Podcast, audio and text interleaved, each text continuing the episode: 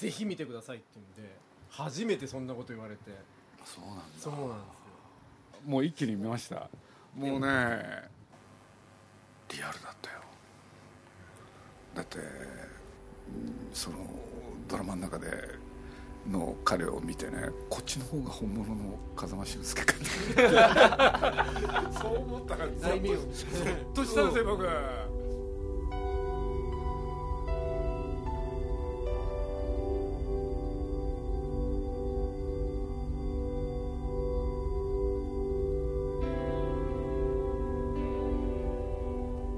風は思わぬ場所に吹いています。例えばさりげないものの中に不思議な風が吹いていることもあります。去年の暮れ汗まみれの収録の折に風間俊介さんが鈴木さんに手渡した数枚の DVD の中にも多分そんな風が吹いていたのかもしれません。この1月にリリースされたばかりのドラマの DVD「それでも生きてゆく」です。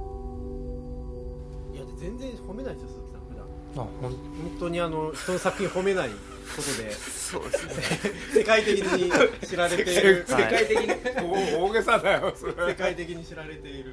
いや鈴木さんの本読ませていただいてるんですけどその中に結構他の作品についての書評みたいなのちょっと書かれてるのを見ても 結構知らずなこと書かれたりすることもあるので。そうそうですか光栄でございます。けどこれ明らかにさ地デジを意識したドラマですよね。そうですね。あのー結構普通の連ドラと違ってまあ出演する役者さんたちが演技が皆さん素晴らしいというのもあったんですけども、まあ、あまりよりをよりしないでそ全体の体の細かな部分を見せていくっていう風なことを意識してやってまするしたと彼がいた時にあちょっと紹介じゃああのねポニーキャニオンの三宅さんっていう方。でポニーキャンのビデオの責任者三宅さんも入ってくださいよじゃあ。すみません。ねえいや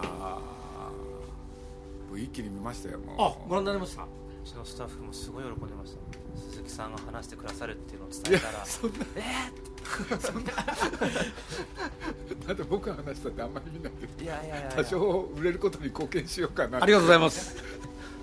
いやだけどね、えとにかくあのなんだ去年の暮れその DVD まだ商品化されてない DVD を彼に渡されて頭だけちょっと見たんですよ、えそしたらとにかくカメラが寄らない。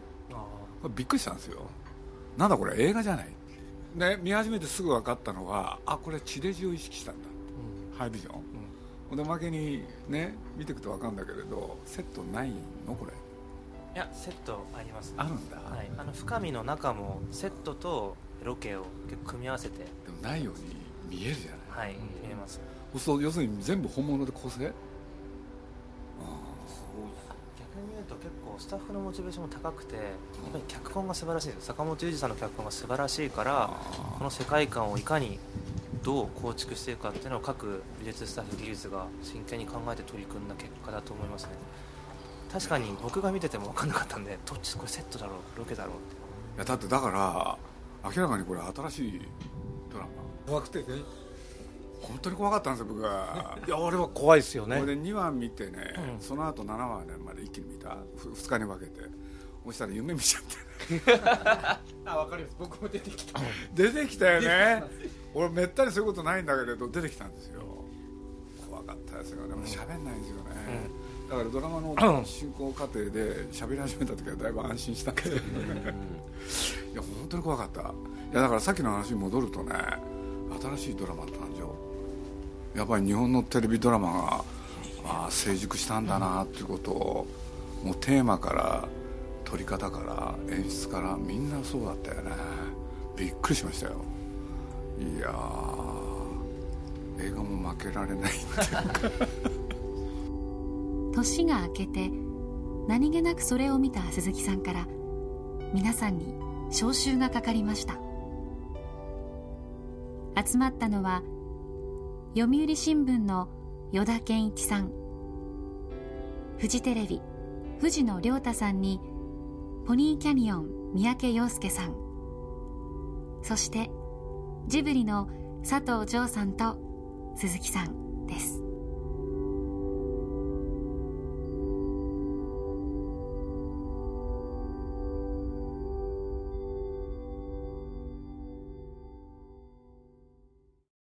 として今まで違うっていうのは、まあ、これちょっと変な言い方なんですけども実は DVD 売れてるんですよ。あ売れてんですか？売れてるんですよ。それがあの僕らとちょっと予想が違ったのが30代40代の男性に売れてるんですよ。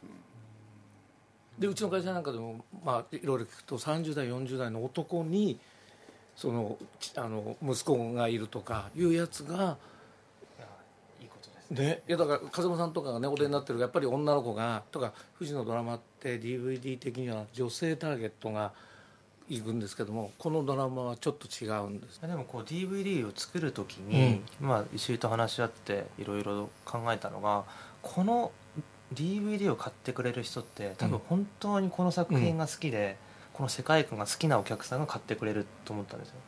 で結構まあドラマ中も飲みに行ったりしてたまにこう全然関係ない方だと今ドラマやってます。それでも生きていくですっていうとこういう語りになるんですね。ああなるほど必ず。ね、語りになって、これはこうでこうでこうなんだって自分なりに解釈している方がすごく多くて、あ多分こういう方が買ってくれる時に一番いいのは脚本を作れることだなと思ったんですよね、世界観を隅々まで文字でも味わいたいっていう人が多分いらっしゃると思ったのでそれは結構好評うんですね。ですね。よかったなと。やっぱりあるね実話の実際実際にあった事件とか連想させますしね。テレビとしては普通は避けそうたがる。ですね、うん、なかなか企画も通らないですね。こう。そうだよね、はい。だけどやっぱりなんて言ったって少年映画構成しないのがすごいですよね、まあ最後ねお母さんの写真見て泣いてたけれどでもあれだけでしょ。はい。基本的には、はい普通は成長物語にしちゃいますよね。大概ね構成させるんですよ、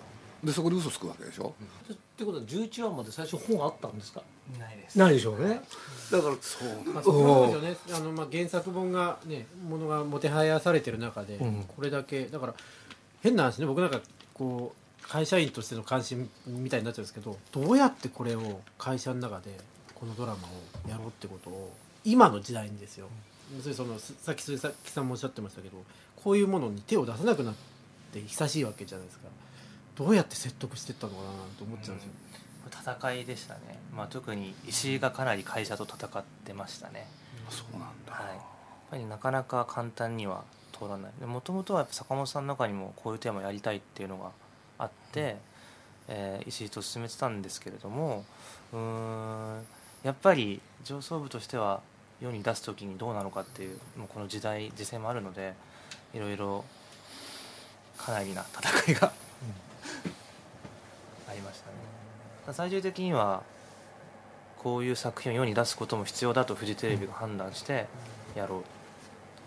結果すごく良かったと思います。かなり怖かったですけどね。結局あの被害者家族や加害者家族の方たちの感情もあると思うのでそういう世に出した時にどういうリアクションが返ってくるのかっていうのもすごい一番怖かったですしそこは責任を持ってやらなきゃいけない。だから結構取材を綿密にやったんですけれど。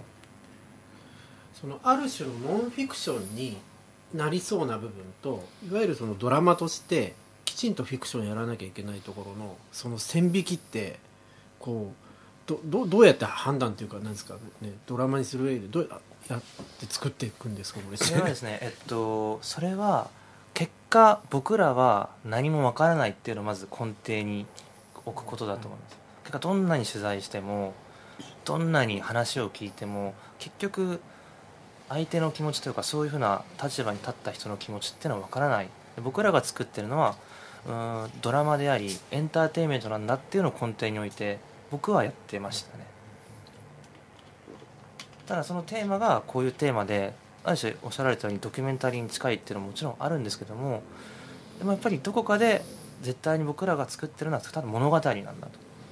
ただテーマがテーマなだけにどれだけリアルなものを吸収して消化させてこう出していくのかっていうのはずっと考えてましたけども。なんか対照的だなと思うのは例えば年末にはい。三谷幸喜さんが「い。ナインティミニッツ」あ今もやってますけどね、はい。芝居作ってて、まあ、あれもあの芝居の冒頭で言われますけど実際の事件が事件っていうか、まあ、あの事柄がはい。元になっていてっていうところでいくとあの僕はこの2作品が結構対照的だと思ったんですよねそのあの、まあ、綿密なそれこそ綿密な取材に基づいて鈴木さんがさっきおっしゃってたどうしようどうにもならないだってことにちゃんと向き合うか三谷さんの場合はやっぱそこに希望を最後こう見出そうとするところで、まあ、これは三谷さんのがいけないとかそこじゃないんですけど決してだけどなんかすごくそれとの対比で僕なんか見ちゃったんですけどね。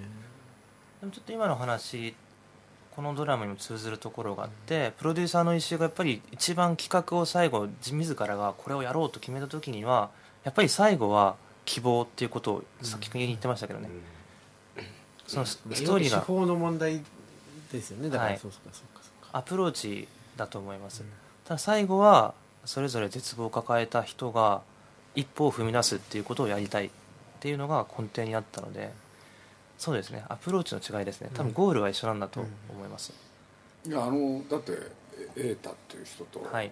あの満島ひかるさん？機械光ですか、はい。そうするとあの二人なんて言ってみればロミオとジュリエットでしょ、家とね加害者家族と被害者家族だから、それ反目し合うわけで。そうすると恋愛が成り立つ最大の条件でしょ、家同士のね、そうするとこういう題材の中にああいうのを上手に入れたっていうのはね感心しましたよ、はい。うん、そのリアリティあったもんね、で惹かれ合っていくのも。なんかあの満島さん瑛太さんというかあの2人の恋愛に関してはその本を作る前に、まあ、フジテレビってやっぱりこう王道のラブストーリーの イメージが。しかも王道中の王道を作ってた脚本家ですよね。中本さんって東京ラブストーリーですもんね、でこれも石井が最初に指針を出したのがこの世界要はヒリヒリするというかうんなんて言うんだろうな。社会から阻害された者同士だからこそ分かるある種共通の感情。で男女が引き合ってで決してでも結ばれるわけじゃないんだけどお互い思い合っていくみたいなことをヒリヒリする感じの恋愛をやろうっていう恋愛、まあ、恋愛という言葉が正しいのかどうかわからないですけども惹かれざるを得ない男女を描こうっていうことは最初に指針として出していて。だってその対比として風間君がいるんだもん。だから余計際立つよね。少年映恋愛ものとしてだけ見ると結構画期的だ画期的っていうか、まあ、今のドラマとちょっと違うなと思うのはその、まあ、基本的に好きだ嫌いだってことを表現してるのが今の音楽とかも割とそういう傾向ありますよね。で中でその相手の思いやりっていうのがなんかそのあのなんていうんですかね愛する気持ちとかの結構な大事な部分にあるんだよってことが最後のそのなんていうかラブシーンじゃないのにラブシーンになるようなところになんかすごい象徴されてるなと思ったんですよ画だからさ今の恋愛ものってね俺よく知らないけれど普通はゲームでしょ。ああそうですね。ゲームでしょ？だからゲームじゃない恋愛だからでしょだって加害者家族と被害者家族でしょ？これは絶対結びつかないわけじゃん。でそのことが原因で実は惹かれ合うわけよやっぱり。絶対結ばれるはずがないその二人が結ばれるっていう。そうそういうことっていうのは実際ある？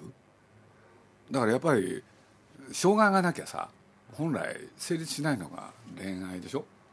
だからそういうことで言えば古典をやってるんだと僕は思ったんですよ。でそれももうねすごく面白かったよね。だからあの過度にならないじゃない。ありえないことが起きて感動させる。っていうのがだって今流行りの映画なんだもん、ドラマも。はい。だからこれ本当じゃない、まあ、僕はテレビドラマ知らないけど映画の方をね日本映画ところどころ見ていくとやっぱりありえないことを描いてきたんですよ。でその奇跡で感動させる。その嘘嘘くささにうんざりしてたから。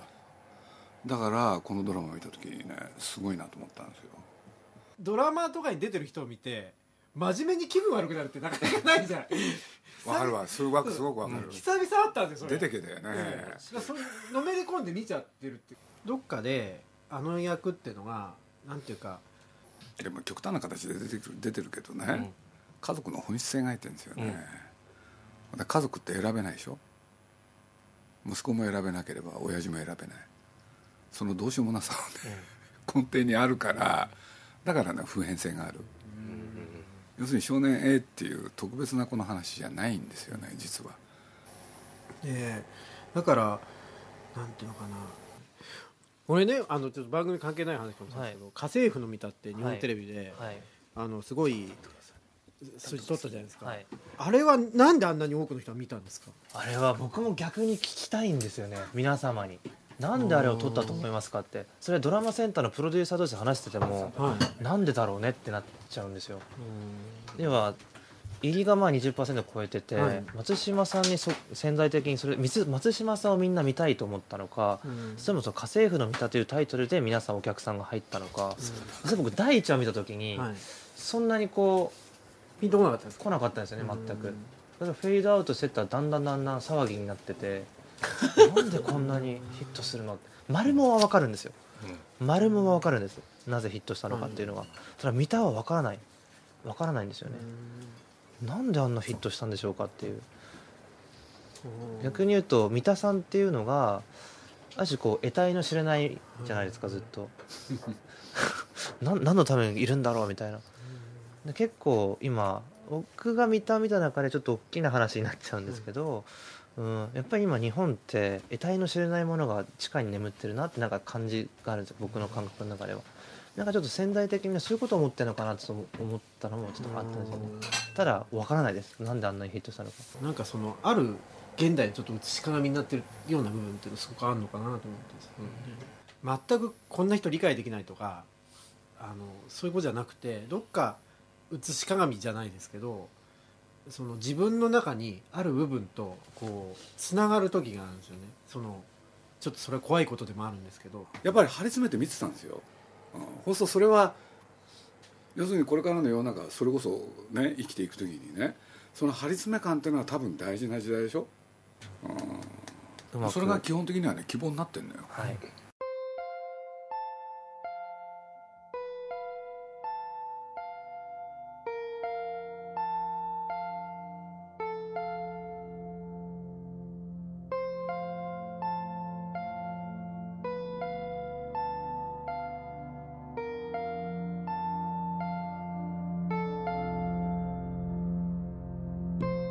鈴木さんはいつも風に耳を澄ませています。今はまだそれがどんな風なのかわからない。でもそこには私たちが夢中になる何かが潜んでいる。あなたもそんな不思議な風に吹かれてみませんか？でもあの張り詰め感はね僕はフジテレビっていうとなんて言ったってそれこそねえ藤野さんが生まれてない頃の若者たち大好きだったんですよ僕高校生で。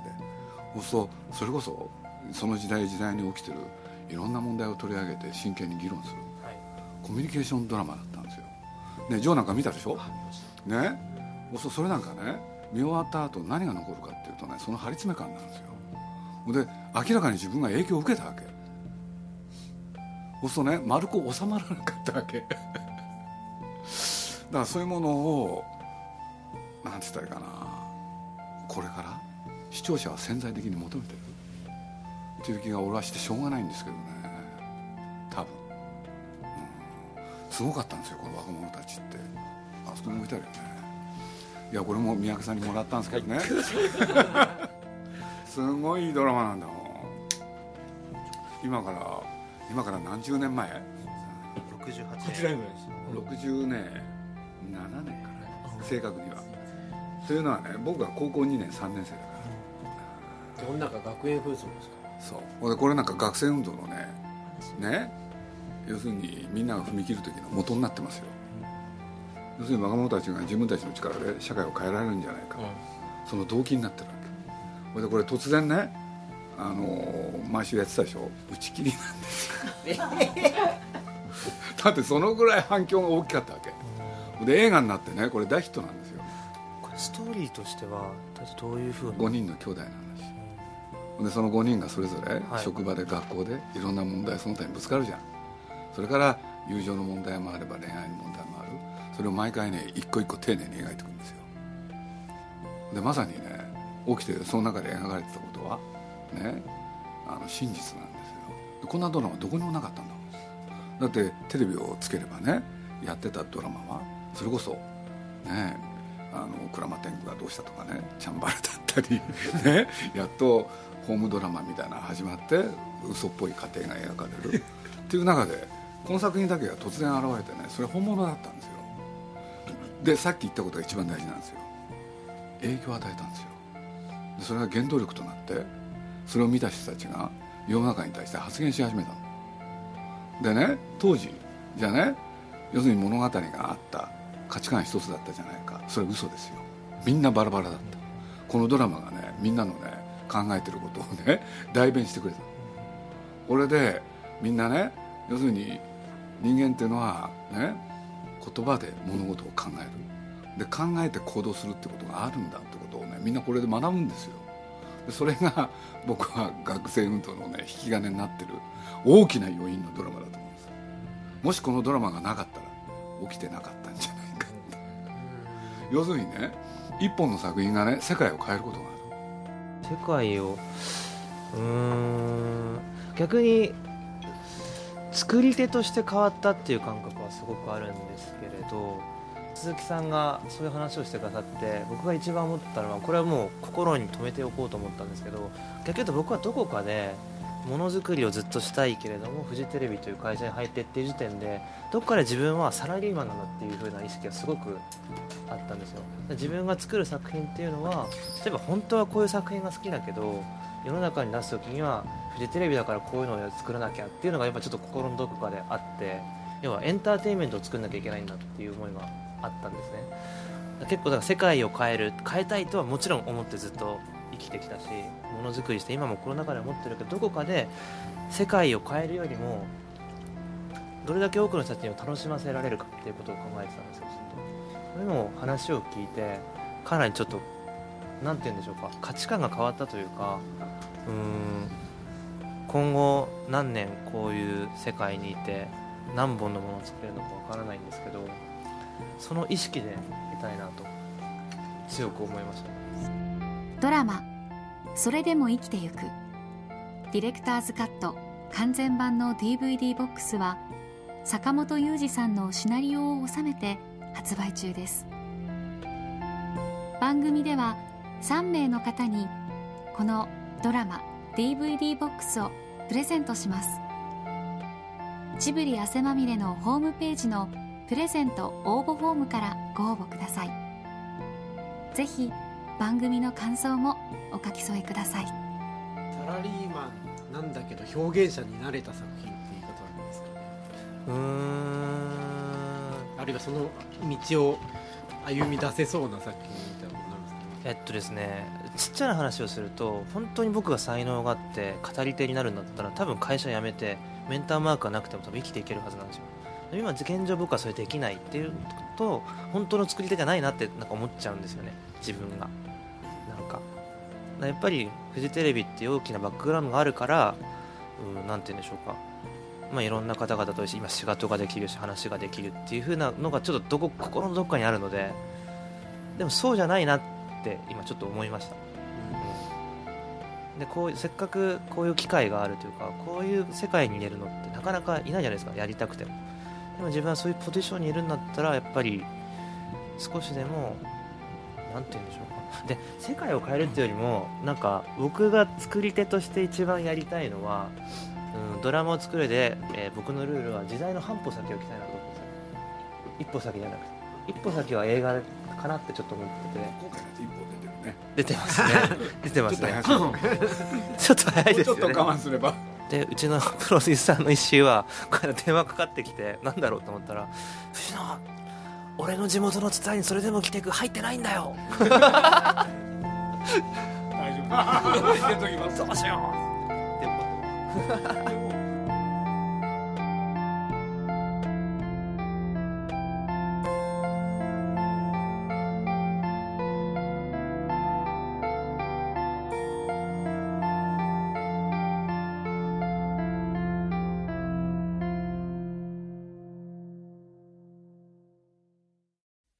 鈴木敏夫のジブリ汗まみれ。この番組はウォルト・ディズニー・スタジオ・ジャパン。JAL 街のホットステーションローソン。アサヒ飲料。日清製粉グループ。立ち止まらない保険 MS&AD 三井住友海上。au の提供でお送りしました。